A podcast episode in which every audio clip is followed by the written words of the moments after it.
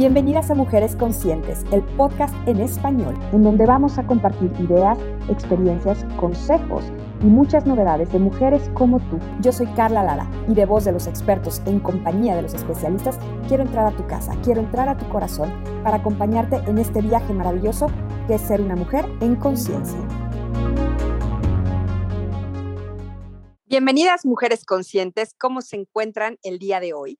Yo soy Carla Lara y estamos en un episodio más para platicar de algo que llamó muchísimo mi atención, porque bueno, ya estamos muy cerca de cerrar el año, este 2021, y no sé a ustedes, pero a mí me ha pasado que no tengo como que en mi calendario mental una línea de tiempo definida desde que empezó la pandemia y de todos los temas que hemos hablado. De pronto recuerdo, no sé, cuando hablamos, por ejemplo, de de las enfermedades o de los padecimientos gastrointestinales y siento que fue hace muchísimo y resulta que fue hace muy poquito y etcétera, etcétera, porque siempre estoy revisando los materiales y me encontré con un tema que me encantó para hablar de el futuro era ayer.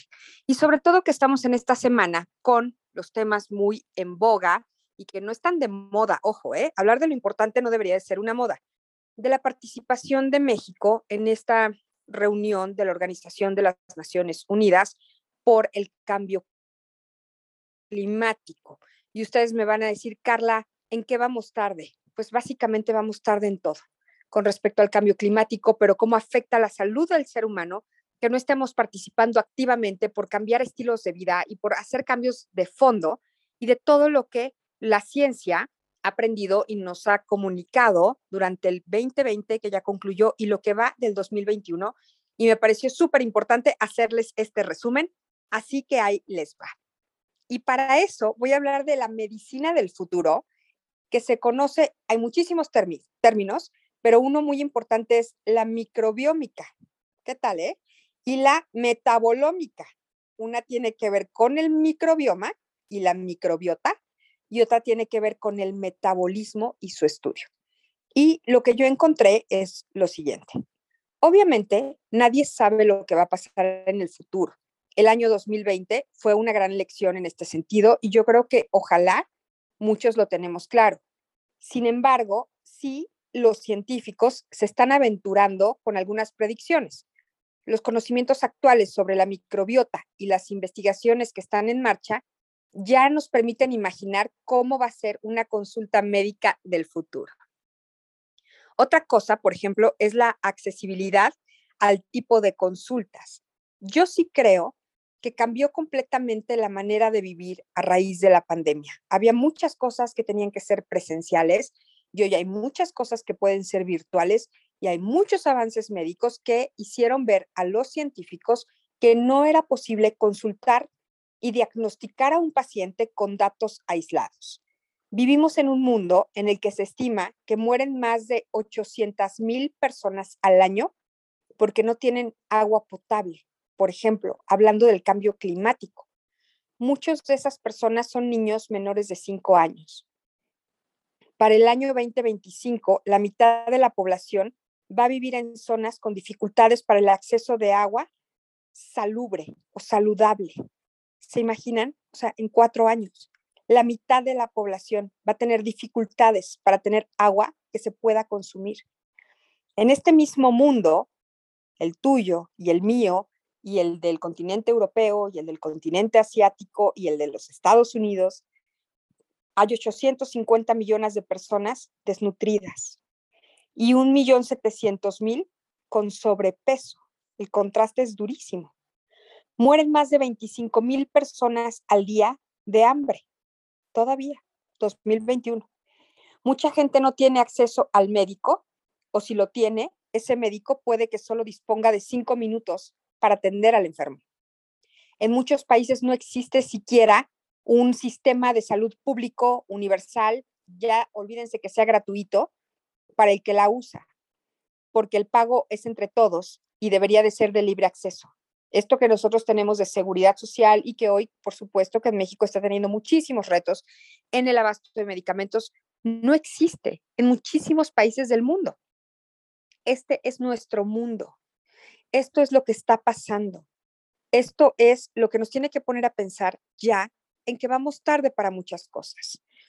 En este mundo Imaginar una medicina de precisión, personalizada, preventiva y predictiva, basada en la epigenética y en la microbiómica, parecería de ciencia ficción, pero cada día estamos más cerca.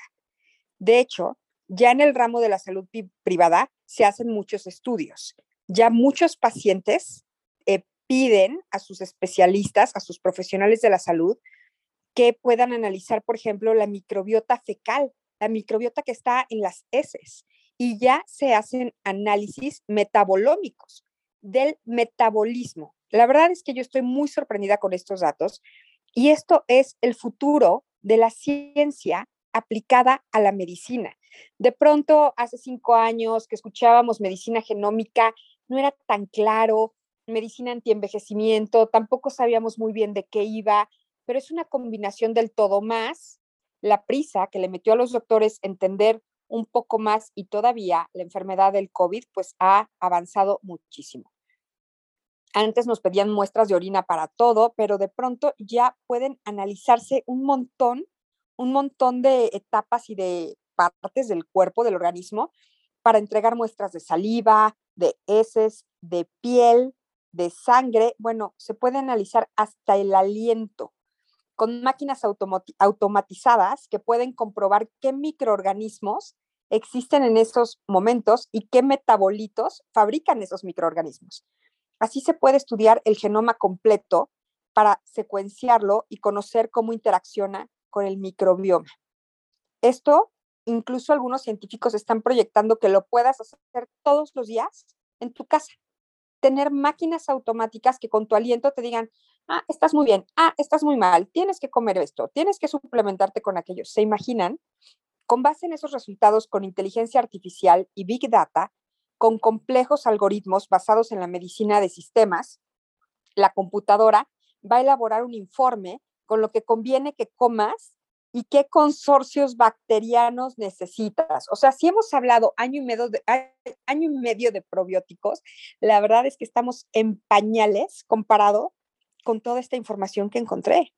Ya existen iniciativas empresariales de este tipo. Se analizan las heces y con base en los resultados se reciben pautas de alimentación y hasta un paquete de suplementos y probióticos en continentes como Europa, en muchísimos países europeos, sobre todo en esta temporada que todavía se considera pandémica, pero no aguda, entonces, ¿qué tienes que comer para recuperarte, para fortalecer tu sistema inmunológico, para estar en orden, bien suplementado? Y obviamente, después de tantos millones y millones de seres humanos y de vidas que se perdieron, se imaginan que la ciencia está enfocada a dar un, pues, un periodo de vida mayor a las personas que hoy tenemos vida. Esto me parece algo increíble. Estas estrategias tienen especial interés en el tratamiento de diversos síntomas, enfermedades y trastornos si somos capaces de identificar algunas bacterias clave y sus metabolitos relacionados con la, con la generación de una enfermedad o la protección frente a la enfermedad, podríamos tratar la microbiota de la persona afectada de manera precisa. Obviamente, este tipo de análisis pues todavía cuesta muchos cientos o miles de euros y aún no son tan precisos como se estima porque todavía no se termina de conocer por completo a la microbiota, los metabolitos y sus relaciones con el organismo, pero claramente ya se entiende que somos uno con el mundo, como lo hemos platicado en otro episodio, que somos uno con, con el todo, con los animales de compañía que convivimos, con las personas que viven en nuestra casa, con las plantas que viven en nuestra casa, cómo vamos compartiendo millones de microorganismos y esa huella invisible que, está conformada de millones de microorganismos que a la vez conforman nuestra microbiota de todo el cuerpo y especialmente la de la salud intestinal, que es la que nos hemos enfocado más, pues ya sabemos que se comparte. Uno de los grandes problemas a los que nos vamos a enfrentar en el futuro inmediato es el estado de nuestra casa, nuestro planeta. Y por eso les mencionaba al principio que hay esta gran cumbre donde muchísimos países se están comprometiendo a tomar acciones puntuales y firmando una serie de acuerdos para ver cómo se va a tratar el calentamiento del planeta, la escasez de agua, eh, la deforestación, la sobrepoblación y todos, todos los temas que afectan el cambio climático. Eh, esta es la época donde ha tenido un impacto mayor negativo. El clima siempre ha cambiado, pero no ha sido el mismo en todas las épocas geológicas y las glaciaciones se han sucedido a lo largo de nuestra historia y antes de que nosotros existiéramos. El consenso actual es que en el último par de siglos el cambio climático es más acelerado de lo que debería de ser y esto pues es obviamente culpa de nosotros los humanos. En el pasado, claro que hubo cambios de clima, a veces las modificaciones fueron bruscas, está documentado, por ejemplo, que por la erupción del volcán Toba hace entre 70.000 y 75.000 años, esa erupción marcó un hito en la evolución humana. Muchos de los humanos de entonces murieron y nosotros somos los descendientes de los que se sobrevivieron. Y este tipo de sucesos han ocurrido con cierta frecuencia a través de las eras geológicas o en términos geológicos. Pero es en las últimas décadas cuando el número de organismos humanos sobre el planeta pues ha aumentado a cifras difíciles de sostener en el tiempo por la forma en la que consumimos los recursos del planeta.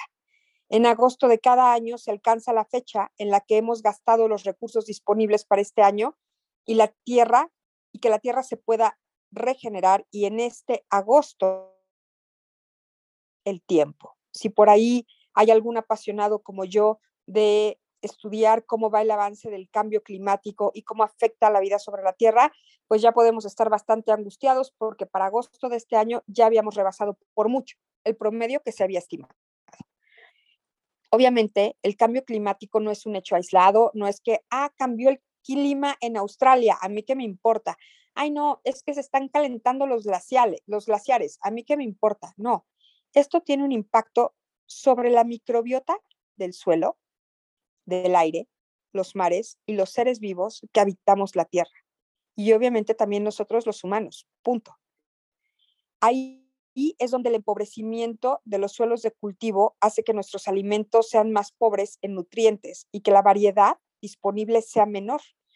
Y esto es una de las pérdidas de la, de la diversidad de nuestra microbiota. Y esa variedad que debería de ser flexible para tener supervivencia y salud, como lo hemos platicado muchas veces, se está afectando porque estamos dañando ecosistemas. ¿Se dan cuenta cómo todo, todo está conectado? ¿Cómo es posible? Hace un par de años, por ejemplo, encontraron microplástico, microplástico, así pedazos de plástico, pero tamaño microscópico, en los mosquitos.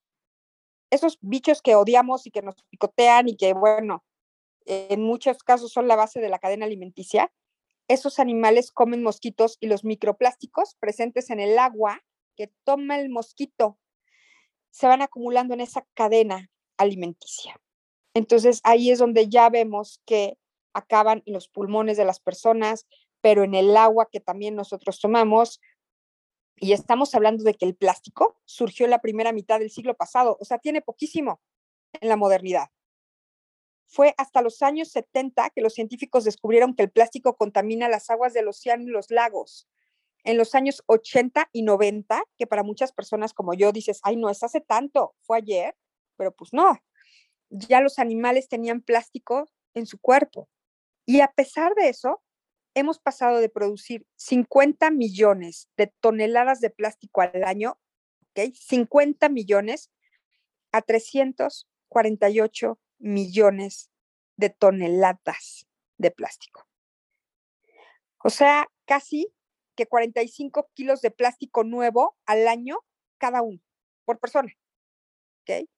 Esto está cañón. Ahora, ¿qué es un microplástico? Pues son plásticos que miden menos de 5 milímetros. Y esto, pues se van acumulando en las aguas, se van acumulando en el aire, no los comemos, no los respiramos, dañan el intestino, porque pues es un efecto mecánico, extraño, van raspando el epitelio intestinal, la capita que lo, que lo protege y produce inflamación. O sea, no nada más es lo que comes, o un virus, o una bacteria. Ya hay plástico en nuestro cuerpo. Claro que no en todos, pero sí es una gran señal y vamos tarde.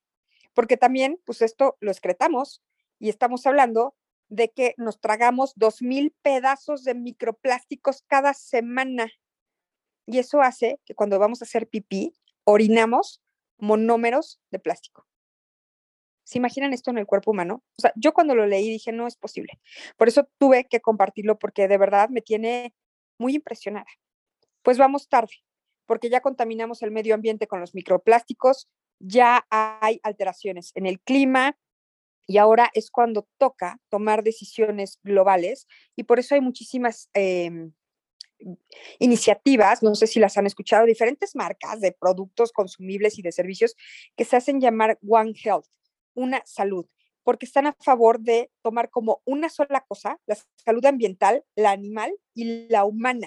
Y entonces si cuidamos el todo, podemos irnos protegiendo, empezando por, imagínense, cuidar el planeta y sus ecosistemas para poder tener suelos más equilibrados, que las frutas y las verduras tengan los suficientes nutrientes, que eso haga que cuidemos de los animales, que el consumo no sea excesivo, para que entonces podamos tener una microbiota rica y diversa, que tengamos equilibrio inmunitario y que además sumemos por tener eh, un estilo de vida que incluya el parto vaginal, que es un tema que a mí me apasiona por ser dula, la lactancia materna, un uso controlado de antibióticos y que dejemos el estilo de vida que incluye el tabaco, los tóxicos y la contaminación. O sea, se oye divino, la cosa es que no es tan fácil. Hoy es el primer día del resto de tu vida. Estamos en pleno siglo XXI, estamos en el futuro del ayer. Muchas de las cosas no nos las imaginábamos como son y hay otras que se piensa que aún no ha sucedido. La revolución de la microbiota comenzó en la década pasada y va a seguir a lo largo de toda esta década, sobre todo después del COVID. Pero la microbiota siempre ha estado ahí, siempre ha estado con nosotros. El tema es que hoy, que ya la dominamos un poco más, pues nos estamos enterando, por ejemplo, de que ahora la tenemos pues con microplásticos o de que los alimentos, si no los cuidamos desde el ecosistema, el calentamiento global, la protección al medio ambiente, evitar la contaminación, de los, de los suelos y de las plantas e incluso de los animales, nos vamos a seguir enfermando de un montón de cosas, no nada más de un virus, va a haber muchísimos. Y yo no me quiero ir al lado oscuro, pero si ustedes buscan teorías sobre, sobre el tema de virus y bacterias, y si han ido a ver la película de Dune o Duna, que acaba de salir en el cine, me encantaría que, que la vayan a ver, se habla, por ejemplo, de que no habrá, claro que esa sí es ciencia ficción, lo aclaro, pero que no habrá alimentos como los conocemos, derivados animales, sino solo semillas, solo mm, este, estos superalimentos.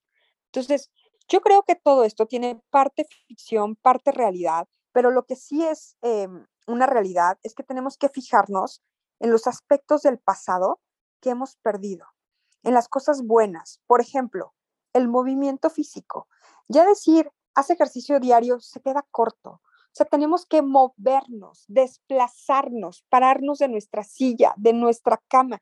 Los niños no se mueven, están pegados todo el día a una pantalla. Olvídense si era la tele, la caja idiota, como quieran, los videojuegos. Los niños no se mueven. Nuestra fisiología se está alterando porque no tenemos contacto con la naturaleza. Ya no tenemos ritmos acordes con la fisiología y los ciclos naturales, porque tú te encierras en un cuarto donde no entra el sol, a la hora que quieras o en un casino, por ejemplo, ¿y qué te importa si hay sol o es de noche? Tú te sigues, te sigues, te sigues despierto con un montón de sustancias que van alterando tu sueño, que van alterando hasta tus ganas de comer y no te importa. Y todo eso, pues obviamente va dañando al ser humano.